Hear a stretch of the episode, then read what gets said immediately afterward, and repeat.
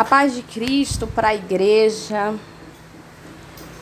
Eu quero aqui externar a minha gratidão diante dessa oportunidade maravilhosa que o Senhor tem me proporcionado nessa noite. Glorificar também ao Senhor pela vida do pastor Diego, que me fez este convite. Me sinto muito honrada de estar aqui mais uma vez podendo ministrar a palavra do Senhor. Que Deus possa abençoar a sua casa e te prosperar em todas as áreas da sua vida. Também quero aqui agradecer ao meu amigo Jailton Lima, glória a Deus, que sempre que pode está nos abençoando. Muito grata pela sua amizade. Eu gostaria que a igreja abrisse sua Bíblia no livro de 1 Reis, capítulo 17, no primeiro livro de Reis, capítulo 17, a partir do versículo 1, que diz assim a palavra do Senhor. Então Elias, o tisbita dos moradores de Gileade, disse a Acabe: Vive o Senhor Deus de Israel, perante cuja face estou, que nesses anos nem orvalho nem chuva haverá, senão segundo a minha palavra. Depois veio a ele a palavra do Senhor, dizendo: Vai-te daqui e vira-te para o oriente e esconde-te junto ao ribeiro de Querite, que está diante do Jordão. E há de ser que beberás do ribeiro, e eu tenho ordenado aos corvos que ali te sustentem. Foi, pois, ele e fez conforme a palavra do Senhor, porque foi e habitou, habitou junto ao ribeiro de Querite, que está diante do Jordão. E os corvos lhe traziam pão e carne pela manhã, como também pão e carne à noite, e bebia do ribeiro. E sucedeu que, passados dias, o ribeiro se secou, porque não tinha havido chuva na terra. Então veio a ele a palavra do Senhor, dizendo: Levanta-te e vai a Sarepta, que é de Sidom, e habita ali. E eis que eu ordenei ali uma mulher viúva que te sustente. Então ele se levantou e se foi a Sarepta. Aleluia! Glória a Deus. Elias, ele libera uma palavra, ele libera uma ordem, uma sentença para o povo de Israel que havia se apostatado da fé, que idolatrava a outros deuses, Baal, Azera, e era liderado por Acabe, conhecido como o pior rei de Israel, juntamente com a sua esposa Jezabel. E diante daquela sentença, após Elias determinar aquela sentença, que era um tempo que não haveria chuva sobre a terra, um tempo determinado para ficar sem chuva sobre a terra. Deus, ele se apresenta a Elias e lhe dá uma direção. Aleluia. Quando Elias se posiciona, quando Elias se levanta contra a idolatria daquele povo, contra a apostasia daquele povo, quando Elias ele decide ficar ao lado de Deus e contra a idolatria, o Senhor ele dá uma direção a Elias. Porque toda vez que eu me posiciono, toda vez que eu me alinho à vontade de Deus, toda vez que eu fico ao lado das causas de Deus, o Senhor me dá uma direção. E a direção era a seguinte: Elias, vai para o ribeiro de Querite, se esconda lá, porque eu já ordenei aos corvos que te sustentem, e você bebe da água do ribeiro.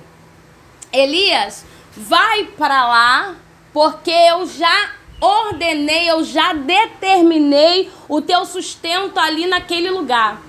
Vai para lá, porque antes de eu te dar a direção, já havia tudo preparado. Antes de você chegar no lugar, já estava tudo preparado para sua chegada. Os corvos já estão cientes que no momento que você chegar naquele ribeiro, eles irão te servir de manhã e à noite com pão e carne. Porque quando Deus nos direciona, Ele já preparou o lugar. Deus, quando Ele nos manda, quando Ele nos envia, Ele já está com tudo preparado, inclusive o sustento e a provisão desse lugar. Porque você pode até estar escondido, mas não está abandonado. A ordem era: Elias se esconde, mas isso não significa que você vai ficar abandonado. Isso não significa que você vai ficar esquecido. Deus ele até te esconde, mas garante o teu sustento, a tua provisão no tempo do esconderijo. Ele te esconde, mas ele não te abandona. Ele te esconde, mas ele não te desampara. Oh, aleluia! E o texto diz que Elias vai. Elias vai para o ribeiro. E é interessante que querite, ele significa separação. A palavra querite significa separação. Aleluia. Deus separou e escondeu Elias naquele ribeiro. Ninguém sabia, mas ali estava escondido. No lugar do esconderijo, Elias estava vivendo experiências com Deus, experiência de provisão, experiência de toda manhã e todo fim de tarde o corvo chegar com o pãozinho e com a carne, com a sua provisão e se matando a sua sede através da água do ribeiro. Estava escondido, mas estava vivendo experiência estava separado, estava distante, mas não estava abandonado, não estava esquecido por Deus.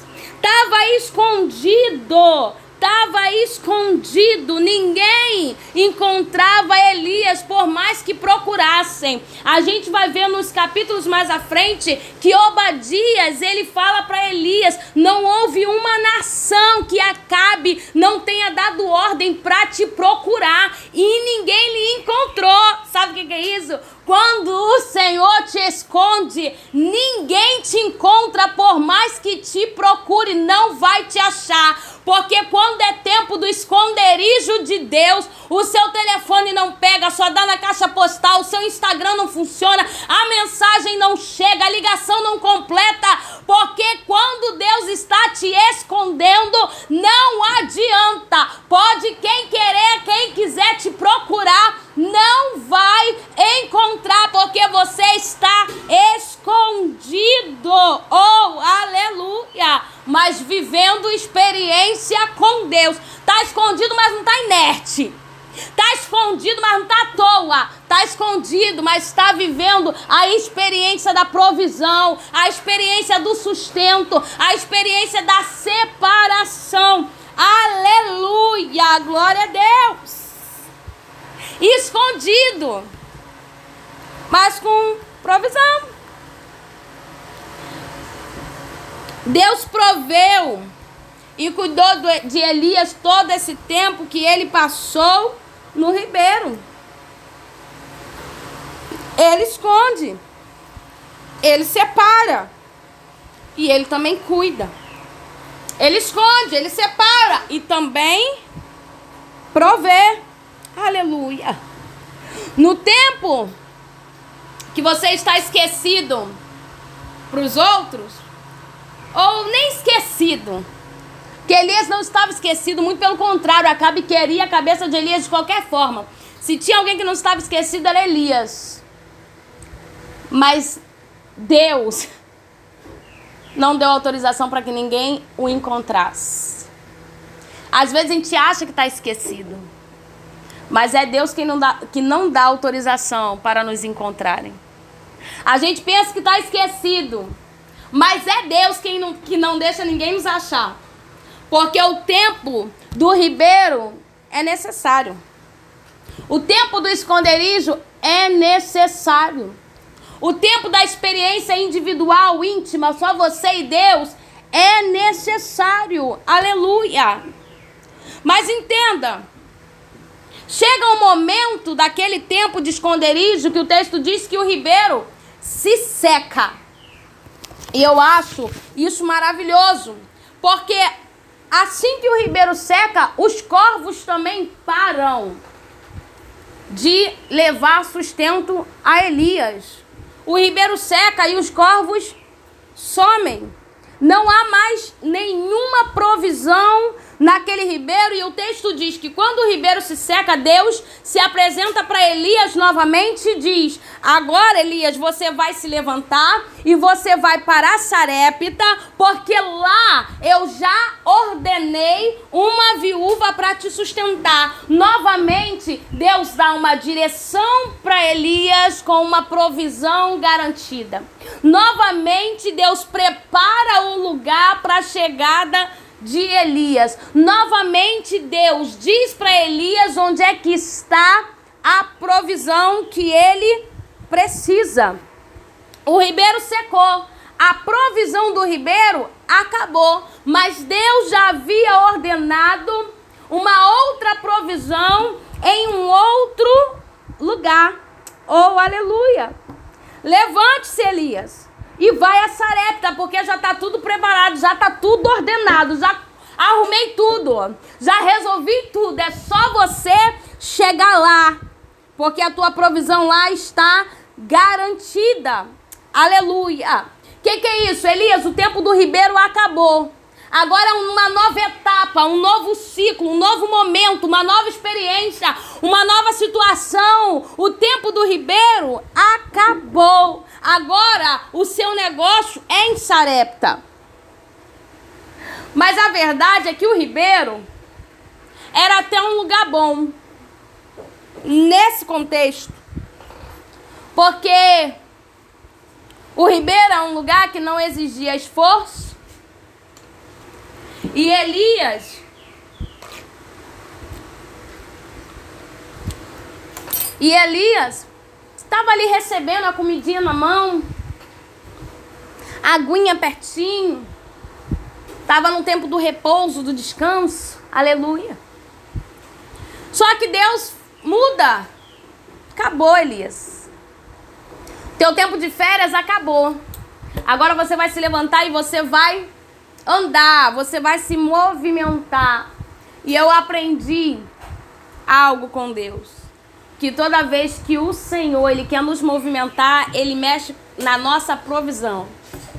Toda vez que o Senhor quer nos movimentar, ele mexe na nossa provisão o ribeiro se seca, os corvos somem, que é pra gente entender que ali naquele lugar não é mais o meu tempo. Eu preciso me movimentar, eu preciso me retirar, eu preciso sair para o lugar que Deus está me direcionando. Porque se a provisão continuasse chegando para Elias, para que Elias iria se movimentar para Sarepta?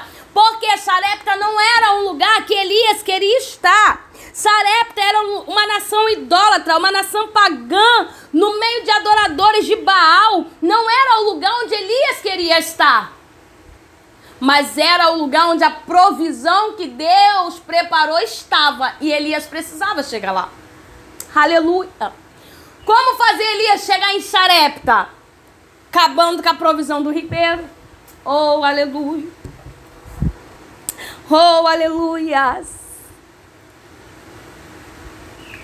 Um dia, o Senhor disse: Ticiane, Felipe, levante-se, vai lá para o Ribeiro de Querite. Vou sustentar vocês lá. Tá tudo preparado, tá tudo pronto. E quando nós chegamos lá, em Pernambuco, nosso Querite, de fato estava tudo pronto, estava tudo preparado. E as experiências que nós estávamos lá, estávamos escondidos, distantes de todos que nós conhecemos, estávamos lá. Estávamos escondidos. O melhor esconderijo, irmão, que eu já vivenciei.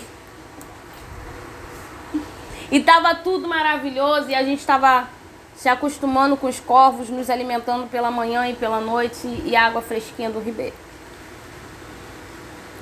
Mas aí o Senhor deixou o ribeiro secar e os corvos sumiram. E Deus disse: Levante-se e vai para a Sarepta. Eu, Senhor, não quero ir para Sarepta, não. Eu não quero voltar, não. Não quero voltar, eu quero ficar aqui nesse ribeiro. Eu quero ficar aqui porque tá tudo bom, tá tudo fluindo, tá tudo acontecendo. Eu vou tentar, mesmo com o ribeiro seco, eu vou tentar permanecer aqui. E o Senhor disse para mim: Você pode escolher permanecer no ribeiro, mas a sua provisão ela vai permanecer em Sarepta.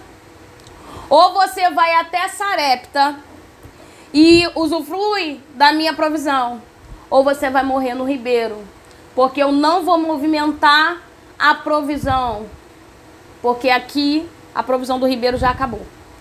É tempo de Sarepta. E Sarepta, a palavra Sarepta significa fornalha de fundição. Primeiro Deus separa Elias, Querite. Depois o Senhor o envia para a fornalha. Fornalha fala de preparação, fala de purificação, aleluia. E fala de adversidades também. Fala de situações difíceis também. Fala de tempos problemáticos também. Deus está tirando Elias do lugar da separação, do lugar do esconderijo, está dando ordem para que ele vá a Sarepta, o lugar da fornalha. Oh, aleluia! O lugar da fornalha não é o lugar que queremos estar, mas é o lugar que precisamos passar. Oh, aleluia! A fornalha é necessária. Sarepta é necessária. Elias precisava ir a Sarepta. Há experiências que são de Ribeiro, mas há experiências que são de Sarepta. Oh, aleluia! E nós não podemos desprezar o tempo de Sarepta, porque Sarepta vai nos preparar para o tempo que Deus vai nos tirar do esconderijo, vai nos fazer nos apresentar. Aleluia!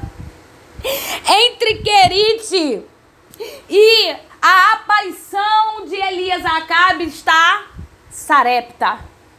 Oh, aleluia. Entre o esconderijo e o tempo da visibilidade está Sarepta. É preciso passar por Sarepta. Oh, aleluia. E o texto diz que ele obedece, ele levanta, ele vai. Ele vai. E o Senhor já havia preparado tudo em Sarepta, porque o Deus que provê no ribeiro é o mesmo Deus que provê em Sarepta. O Deus que provê no tempo do esconderijo é o mesmo Deus que provê no tempo da fornalha. O Deus que cuida de você no tempo do esconderijo é o mesmo Deus que cuida de você no tempo da fornalha. O Deus que cuida de você no tempo da bonança, é o mesmo Deus que cuida de você no tempo da adversidade. Ele é o mesmo Deus, o Deus que ordenou no ribeiro, ordena também em Sarepta. Aleluias. Oh glória, aleluias. Aleluias. Agora entenda. A provisão do ribeiro era pão e carne. E a provisão em Sarepta era outra provisão. Era bolo. Aleluia. Oh. Aleluia. Oh, Espírito Santo de Deus. Muito obrigada, Jesus. Muito obrigada, Jesus. Oh, aleluia. Elias, acostumado com a provisão do ribeiro, sendo pão e carne, chega diante daquela viúva e fala: pede a água, e depois ele diz: traz um pão para mim. Traz um pão para mim, porque ele está acostumado com a provisão do ribeiro, pão. Mas ela diz: Vive o Senhor teu Deus, que eu não tenho pão. Mas eu estou aqui me preparando para fazer o último bolo. Aleluia. Me preparando para fazer o último bolo. Para que eu e meu filho comamos e após isso morramos. Aleluia. Aleluia. A provisão do ribeiro era pão, mas a provisão de Sarepta era bolo. Oh, glória a Deus. A gente precisa entender que a provisão, tanto em no Ribeiro quanto em Sarepta, mas a provisão ela se diferencia. Então não adianta você ficar procurando no tempo de Sarepta a provisão que você estava acostumado a receber no tempo de Ribeiro. Você precisa se adaptar à provisão daquele momento e daquele lugar. Porque você não pode esquecer que aquele que ordenou ali é aquele que ordena aqui. Oh, aleluia, Espírito Santo. Louvado seja o seu nome, Deus. Louvado seja o seu nome. Glória a Jesus. Ali, diante daquela viúva, que o Senhor disse já haver ordenado para sustentar a Elias. E o milagre acontece. O texto diz que após ela alimentar o profeta com bolo, a farinha não falta e o azeite também não, até o tempo que o Senhor mandou chuva sobre a terra. Agora escute. E eu vou encerrar aqui. Escute. Eu não sei por quanto tempo Elias ficou na casa dessa viúva. Não sabemos, a Bíblia não diz quanto tempo ele passou na casa dessa viúva, seis meses, um ano, a Bíblia não diz. Mas podemos entender que quando ele está no ribeiro, o Senhor o direciona até Sarepta. Olha, Elias, você se levanta, você vai para Sarepta, que lá eu tenho ordenado a uma viúva que te sustente. Depois disso, o Senhor só vai falar com Elias após ter passado três anos da palavra liberada. O fato é que o tempo, após o direcionamento que Deus deu para Elias a Saré, Deus não falou mais com Elias. Deus direcionou e disse: Vai, tá preparado, vai ter sustento Vai ter provisão? Vai. E após isso, Deus não falou mais com Elias. Até o tempo dele se apresentar a Cabe.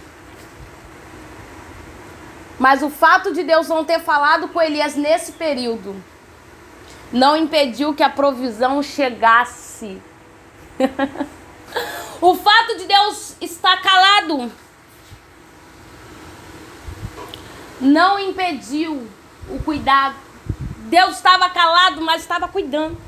Deus estava calado, mas estava provendo. Deus estava calado, mas estava abençoando. De repente você está vivendo seu tempo de sarepta e você está dizendo: Ticiane, Deus me direcionou para esse lugar e agora ele não fala mais nada. Ele está calado. Parece que não me ouve. Parece que Deus não quer mais falar comigo, mas eu tenho algo para dizer para você. Deus pode estar calado, mas me diz, faltou alguma coisa? Ei, aleluia! Deus pode estar calado, mas faltou experiência, faltou provisão, faltou cuidado. Oh, aleluia! Oh, ele pode estar calado, mas ele ainda cuidando de você. Ele se calou, mas não te abandonou. Ele se calou, mas não se esqueceu. Deus não precisa estar falando com você todo momento para mostrar para você que ele cuida de você.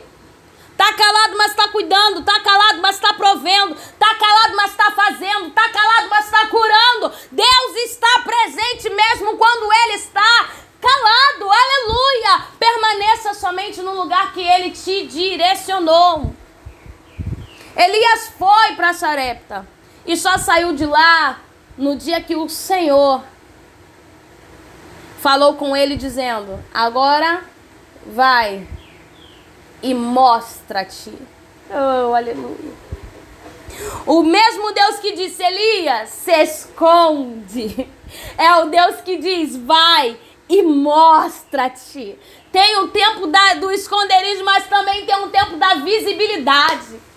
Tem o tempo do esconderijo, mas também tem o tempo da visibilidade. Mas não é você que se mostra, é Deus que diz: vai. É tempo de visibilidade. Oh, aleluia! Oh, aleluia! Vai chegar o tempo de visibilidade na tua vida, no teu ministério, no teu chamado, no teu trabalho, seja no ambiente que você estiver inserido, você não vai ficar escondido para sempre. Vai chegar o tempo de visibilidade, vai chegar o tempo de do, vai chegar o tempo que até quem não queria te encontrar vai te encontrar. Até quem não queria te ver vai te achar. Vai chegar o tempo que Deus vai dizer: é tempo de você se mostrar. Oh, aleluia! Para eu realizar algo grande na tua vida vida. Aleluia. Você só precisa sair daqui entendendo que a direção é Ele que dá. A ordem de provisão é Ele que dá.